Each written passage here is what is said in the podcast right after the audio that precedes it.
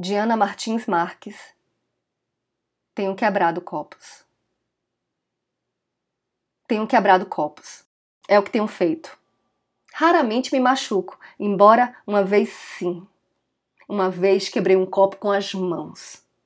Era frágil demais, foi o que pensei. Era feito para quebrar-se, foi o que pensei. E não, eu fui feita para quebrar. Em geral, eles apenas se espatifam na pia entre a louça branca e os talheres. Esses não quebram nunca. Ou no chão, espalhando-se então com um baque luminoso. Tenho recolhido os cacos.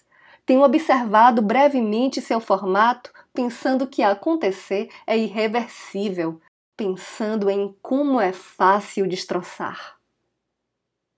Tenho embrulhado os cacos com jornal para que ninguém se machuque, como minha mãe me ensinou, como se fosse mesmo possível evitar os cortes. Mas que não seja eu a ferir.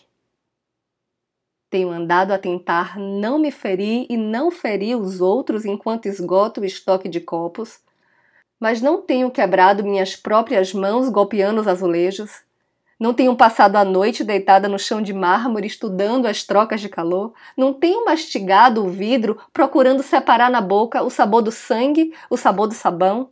Nem tenho feito uma oração pelo destino variado do que antes era um e por minha força morre múltiplo.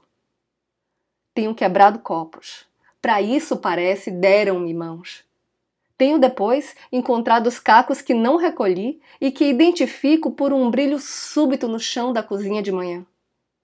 Tenho andado com cuidado, com os olhos no chão, à procura de algo que brilhe. E tenho quebrado copos. É o que tenho feito. Eu sou Renata Ettinger e esse é o trago número 60.